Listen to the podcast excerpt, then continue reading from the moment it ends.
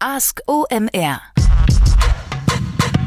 Du fragst, wir antworten. Herzlich willkommen zur Folge 92 von Ask OMR, euer Fragen- und Antworten-Podcast von omr.com. Mein Name ist André Alper. Ich kann nicht nur schnacken, ich kann auch schreiben, meistens aber mit Verstärkung. Und im Falle des SEO OMR Reports für Einsteiger habe ich das gemacht mit Magdalena Mus und Matthäus Michalik, meinen guten alten, fantastischen Kollegen, die heutzutage zusammen eine Agentur betreiben. Den OMR-Report könnt ihr kaufen auf omr.com.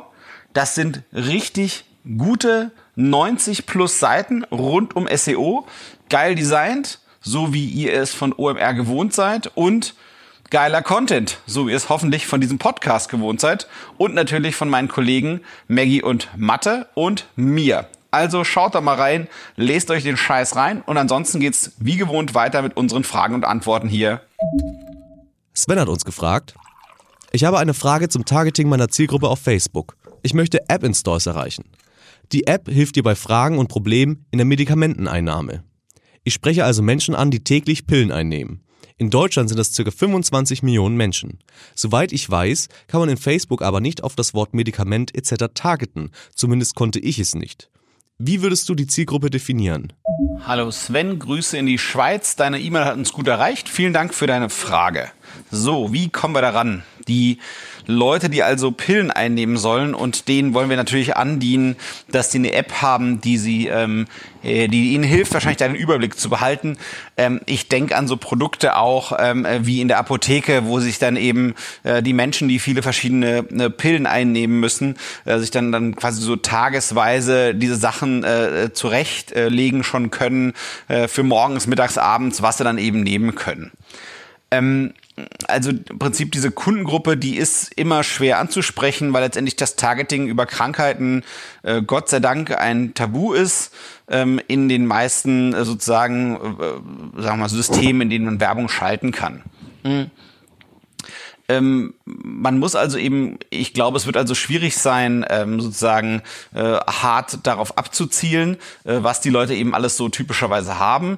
Ähm, man muss letztendlich arbeiten über, also, also man wird keine harten Ziele haben, sondern man muss letztendlich über Auffälligkeiten ähm, und Korrelationen gehen. Das heißt, ähm, da gibt es bestimmte Altersgruppen, die eher affin sind für das Thema oder äh, äh also im Prinzip oder äh, irgendwelche Kombinationen aus Geschlecht und Alter und Soziodemokratie Demografie und ähm, Interesse, wo im Prinzip die Wahrscheinlichkeit erhöht wird, ähm, dass in dieser Demografie, die sozusagen, die du die so zurechtgestellt hast, dass es dort eine hohe Korrelation gibt mit der Affinität ähm, äh, zu dieser App, die du eben ver vermitteln möchtest. Ähm, man kann auch darüber arbeiten, dass man sich eben eigene Custom Audiences baut, wo man eben sagt, Mensch, das, das, das waren alles Kunden und ich suche ähnliche Kunden wie diese, also Leute, die ähnliche Eigenschaften wie diese. Ähm, das sind dann so sogenannte Lookalike Audiences und sowas gibt's im Prinzip ähm, bei jeder großen Werbeplattform Plattform. Ähm, das geht eben immer so, du, du hast vielleicht irgendwie 50.000 äh, Kunden und lädst dann deren äh, sozusagen Identitäten hoch zu Google, zu Facebook, zu wo auch immer. Und dann sagst du, okay, ganz ehrlich, Freunde, ich weiß gar nicht, was die jetzt so verbindet, aber ich suche so ähnliche Leute und die Werbeplattform selbst versucht dann mit deiner Werbung ähnliche Leute wie diese, die du hochgeladen hast, zu finden. Das wird natürlich dann leichter, äh, wenn du weißt, ich meine, die, die Menge der Menschen, die Pillen nimmt, ist groß. Du musst die irgendwie letztendlich in Subgruppen unterteilen. Und wenn du dann weißt, okay, diejenigen, keine Ahnung, ältere Männer, äh, äh die diese und jene Symptome haben und deswegen diese und jene Pillen nehmen, die gruppiere ich quasi. Also man muss auf jeden Fall die, die, die, die Menge, die du da ansprichst mit diesen 25 Millionen Menschen in Deutschland, die ist zu groß. Man muss da irgendwie sozusagen, äh, ja, das, das irgendwie durchfiltern. So, ähm, was man aber machen könnte, ist, unserer Meinung nach ein bisschen über Bande spielen. Ähm, das geht auf verschiedenen Arten und Weisen. Ähm, man kann zum Beispiel, und ich möchte jetzt gar nicht sozusagen darüber urteilen, ob das jetzt ethisch, politisch koscher äh, ist oder nicht, aber man kann ja immer schon versuchen, sozusagen, sozusagen um die Ecke zu denken. Ähm, man könnte zum Beispiel gucken, was sind eigentlich Publikationen, ähm, äh, äh, die, die sich auf Social Media wiederfinden lassen, die sozusagen dort eine Dependance haben. Und dann weiß ich eben darüber, dass sich, dass die Leute für diese Krankheiten interessieren und mit diesen Krankheiten assoziiert ist eben äh, sozusagen diese Eigenschaft, dass man wahrscheinlich eine ganze Menge Pillen einnehmen muss. Das heißt, ich habe zum Beispiel irgendwie gefunden eine Facebook-Seite von einem Krebsinformationsdienst. Ich weiß natürlich nicht, ob diese Krankheit dafür steht, dass man viele Pillen nehmen muss. Aber wenn das so wäre, dann könnte ich zum Beispiel diejenigen Facebook-Seiten oder deren Fans targeten, die sich eben sozusagen als Fans bekennen dieser Publikation, die eben ein Pendant hat auf Social Media.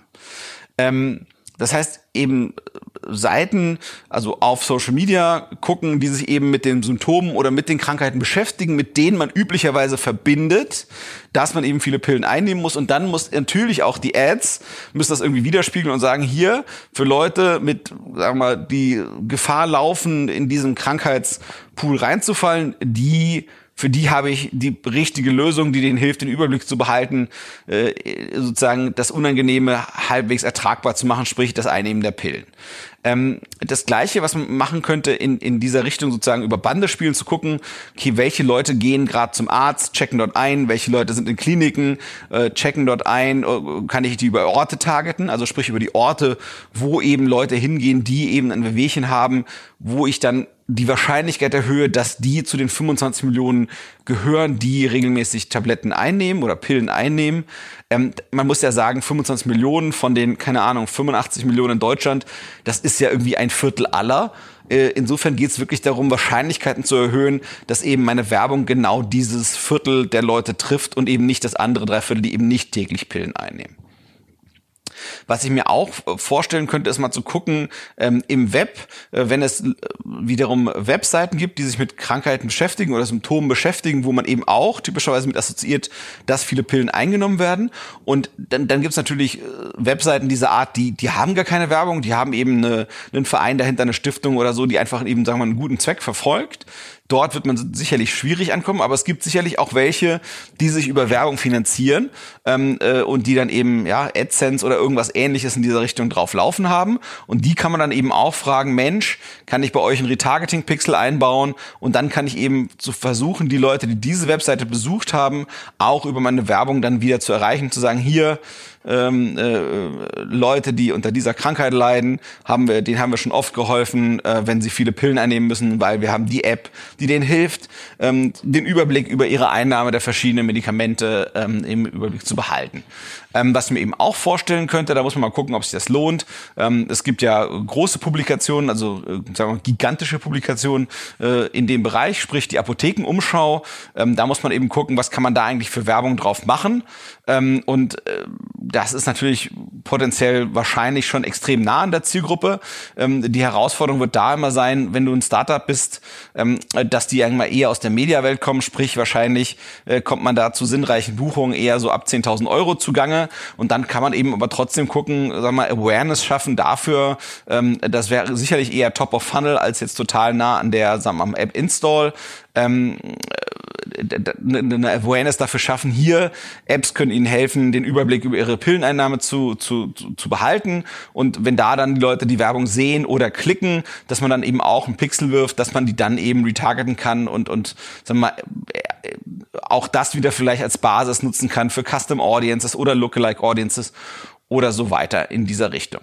Also Sven, ich hoffe, das hilft dir weiter und, und deine App erreicht genau die Leute, denen sie wirklich deine Erleichterung in ihrem Alltag bringt. Die folgende Frage kommt von Ivan. Ich verantworte das Marketing und die PR von zwei Prüfungs- und Beratungsunternehmen innerhalb einer Unternehmensgruppe im Rahmen einer Zwei-Marken-Strategie im B2B-Bereich. Entsprechend sind beide Marken mit eigenständigen Webseiten und URLs vertreten. Wie soll ich die Verlinkung zwischen den beiden Seiten bestenfalls orchestrieren, damit ich die meisten SEO-Potenziale ausschlagen kann? Macht es zum Beispiel Sinn, einzelne Blogartikel stets gegenseitig zu verlinken und wenn ja, spielt dabei die Häufigkeit der Verlinkung eine Rolle? Oder soll ich lieber jeweils einen Permanent Link in den Footer bzw. in der Navigation der jeweiligen Seiten setzen? Hallo Ivan, vielen Dank für deine E-Mail und deine Frage. Also, die ist in jedem Fall spannend. Ähm, ich würde mal gucken, die ein bisschen breiter zu ziehen. Ähm, also der, das, was sozusagen, äh, ich gehe mal etwas abstrakter von dem Sachverhalt aus. Du hast da quasi zwei Webseiten zu verantworten, eine zwei Markenstrategie und die Frage ist letztendlich, wie man da sozusagen die meisten Synergien schafft im Bereich SEO. Um, und was ich dann immer anfangen würde an so einer Stelle ist zu sagen, okay, lass mal die verschiedenen Bereiche vom SEO angucken. Ähm, ich habe sicherlich einen strategischen Aspekt, ähm, ich habe einen Context-Aspekt, ich habe was Technisches und dann habe ich den ganzen Off-Page-Bereich. Du hast jetzt so ein bisschen spezifischer in diesen Off-Page-Bereich äh, reingefragt, aber ich würde trotzdem gerne, weil, weil sozusagen da, das ist ein relativ enges Feld, ähm, da würde ich sozusagen auch drauf eingehen, aber eben gucken, dass man das Thema doch noch mal ein bisschen breiter zieht. Ähm, das erste wäre sozusagen das Strategische. Was, welche der beiden Marken soll eigentlich zu welchem Thema gefunden werden? So, und ähm, was ich mir anschauen würde an der Stelle ist, ähm, Gibt es Themen, äh, die vielleicht nur bei der einen Marke richtig aufgehoben sind äh, und oder bei der anderen Marke eben ausschließlich aufgehoben ist, dass man dann eben sicherstellt, dass wirklich hinter manchen Themen äh, und damit auch eben Keywords und so weiter und so fort ähm, wirklich auch nur die eine Marke hinterher hechtet und dann eben es keine Widersprüche gibt, äh, dass sozusagen Google nicht weiß, wenn es eine von euren Marken gut findet zu diesem bestimmten Thema, welche das sein sollte, sondern dass eben vom Content und von allem äh, her äh, interner Verlinkung, externer Verlinkung etc. pp, dass es dann eben ganz, ganz eine eindeutige Sprache spricht und gibt zum Beispiel auch Themen, die so heiß sind und, und so relevant für euch als, als Unternehmensgruppe, dass ihr sogar mit beiden Marken gefunden werden wollt, weil es einfach sozusagen den, das Herz eurer Dienstleistung trifft, wo ihr auf jeden Fall extrem gut seid und egal zu welcher Marke von euch sie kommen, sie, die Kunden, die sozusagen zu euch finden, extrem happy sein sollten. Das heißt, das muss man sich einmal ähm, ausmalen. Ähm, ich kann mir sehr gut vorstellen, dass es eben eine Schnittmenge gibt, die auf beiden Marken getackelt wird, strategisch. Und genauso muss es eigentlich auch, um die Marken unterscheidbarer zu machen, auch in den Augen der Suchmaschine äh, Themen geben, die nur auf der einen und nur auf der anderen Seite ähm, bearbeitet werden. Ähm, von der Technik her, glaube ich, gibt es wenig Synergien. Ähm, Hoffnung wäre, ähm, dass wenn man sich einmal für eine technische Plattform ähm, entschieden hat und die gut durchkonfiguriert hat, die sowohl auf der einen als auch auf der anderen Marke extrem gut findbar ist. Ähm, dann kommen wir zum Content. Ich glaube, ähm, äh, da gibt es wenig Synergien, bis auf, dass man eigentlich sicherstellen muss, dass die Bereiche, die beide Marken beackern, dass die sich auch wirklich trotzdem, ja, sagen wir mal, eigenständig hochqualitativen Content liefern. Ähm, äh, man, man kann nicht äh, auf Doppelrankings hoffen zu einem Thema in, im Rahmen einer Zwei-Marken-Strategie, wenn man nicht von jeder Marke aus mit einem eigenen, hochqualitativen und ungeheuer wettbewerbsfähigen Content daherkommt. Ich glaube, das ist relativ klar. Ähm, dann kommen wir zur Verlinkung. Ähm, das eine ist quasi die Verlinkung zwischen diesen beiden Seiten. Ähm, ich glaube, der Hebel hier ist überschaubar ähm, äh, wenn man sich den Off-Page-Bereich äh, in den Suchmaschinen anschaut, ähm, dann guckt man ja meistens, sagen wir mal, wenn man sich die Verlinkung anschaut, diese Verlinkung zwischen verschiedenen Webseiten auf verschiedenen Ebenen an.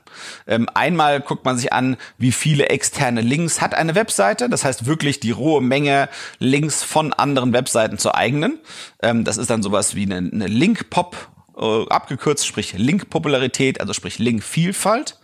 Und das allernächste, was man sich meistens schon danach anschaut, ist eigentlich, von wie vielen verschiedenen Domains kommen denn diese Links. So, und jetzt muss man sich ja vorstellen, immer wieder zu den Grundlagen zurückgehen, wenn man anfängt, über solche Link-Themen und Off-Page-Themen nachzudenken. Was ist eigentlich der Link? Äh, und der Link ist in den Augen der Suchmaschine, der Link von einer Webseite zur nächsten, ist eine Empfehlung. Das heißt, nehmen wir an, du, Ivan, hast eine Webseite und ich, André, habe eine Webseite und dann verlinke ich einmal zu dir und verlinke damit mit dieser Verlinkung, sage ich der Suchmaschine, Mensch, zu dem Thema denke ich, dem Ivan seine Webseite ist richtig geiler Stoff und damit signalisiere ich auch der Suchmaschine, in meinen Augen ist das die beste Referenz für das Thema und sollte insofern auch am allerbesten zu finden sein. Das ist sozusagen der Effekt, den dieser Link eigentlich hat in den Augen der Suchmaschine.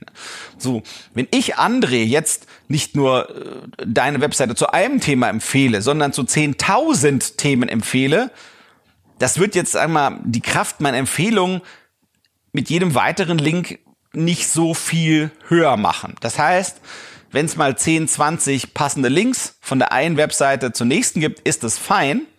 Aber, und das ist quasi die nächste Kennzahl, die man sich dort einschauen würde, die Domain-Popularität würde das nicht erhöhen. Und eine Domain-Popularität, was sich der Suchmaschinenoptimierer da vorstellt, wenn er im Off-Page-Bereich sozusagen forscht und versucht zu analysieren, ist, wie viele verschiedene Domains empfehlen eigentlich eine spezifische Webseite. Das heißt, es kann ja sein, ich habe eine Webseite, die hat 100 verschiedene Links, aber die kommen nur von zwei Webseiten. So, und wenn das jetzt eine Suchmaschine vergleicht mit jemandem, der auch 100 Links hat, aber diese kommen von 50 verschiedenen Webseiten, jetzt mal ohne auf die Qualität der Webseiten einzugehen, das mal sozusagen vorn ausgelassen, dann ist schon klar, das kann man ja auch wieder auf Menschen übertragen, äh, wenn, wenn, wenn eine Person von zwei Leuten empfohlen wird, hat das irgendwie eine andere Kraft und Bedeutung, als wenn diese Person von 50 anderen Leuten empfohlen wird. Und das ist letztendlich, was die Suchmaschine sich da sicherlich auch anschaut. Das heißt, der, jeder weitere Link von einer Webseite zur nächsten, wenn da schon eine Handvoll Links sind, der Wert, der zusätzliche Wert dieses Links ist sehr, sehr schnell abnehmend, meiner Meinung und meiner Erfahrung, meiner Beobachtung nach. Insofern, was ich eigentlich gucken würde, ist, abgesehen von dem ein, zwei Dutzend Links, die eure eine Webseite oder eure eine Marke zur nächsten schicken kann, ist, wo kann ich eigentlich von woanders Links bekommen für meine eine Marke und schaffe ich dort eben auch die andere Marke unterzubringen, weil das würde meine Off-Page-Bemühungen, wo ich eben dafür sorge, dass jemand anderes mich und meine Marken empfiehlt, wenn ich dort schaffe, nicht nur einen Link zu bekommen, sondern Links für beide meine Webseiten, das würde meine Off-Page-Bemühungen in dem Fall extrem viel effizienter machen. Und meinem Gefühl nach wäre das sozusagen der größere Synergieeffekt im Off-Page-Bereich, im SEO, wenn du so zwei Marken hast. Das heißt, du hast jemanden gefunden, der beschäftigt sich mit den Themen aus, den aus dem Bereich, wo ihr eben äh, Dienstleistungen oder Produkte anbietet. Und dann zu gucken, Mensch, der empfiehlt meine eigene eine Marke, ich bin ohnehin schon im Kontakt mit dem, der findet meinen Kram gut, kann der vielleicht auch noch die andere Marke zu empfehlen, zu vielleicht einem anderen oder zu vielleicht zum gleichen Thema. Und da habe ich, finde ich, noch viel größere, sagen wir mal, Potenziale aus den beiden Marken das meiste rauszuholen, statt nur mit einer Marke zu arbeiten, als jetzt von den Verlinkungen von der einen Marke zur anderen Marke selbst. Ich hoffe, es hilft dir weiter, Ivan, und ihr seid sehr erfolgreich. Das war die Folge 92 von Ask OMR, eurem Fragen- und Antworten-Podcast. Die Antworten denke ich mir häufig nicht alleine aus, sondern dabei helfen mir der Kai Rieke aus Berlin und der Erik Siegmann aus Hamburg. Ihr könnt teilhaben, indem ihr Fragen einsendet, die wir uns dann hoffentlich irgendwie versuchen aus den Fingern zu saugen und zu beantworten für euch und dann hier aufnehmen und rausschicken und faxen. Bitte also schickt uns Fragen ein, das könnt ihr machen über Slack, WhatsApp, E-Mail, Twitter etc. pp. Und natürlich, last but not least, bewertet uns bitte auf iTunes. Wir haben natürlich dort schon eine 5-Sterne-Bewertung, aber ein paar mehr Bewertungen machen das sicherlich robuster. Und ansonsten ballert uns gerne raus auf Social Media, sprich Facebook, Twitter oder was euch sonst noch so einfällt. Nutzt den Hashtag AskOMR und wir gucken, dass wir das dann retweeten, resharen etc. pp, damit sozusagen euer, euer, euer Lobhudelei für unseren Podcast noch mehr Reichweite bekommt. André Alpa für euch. Bis bald.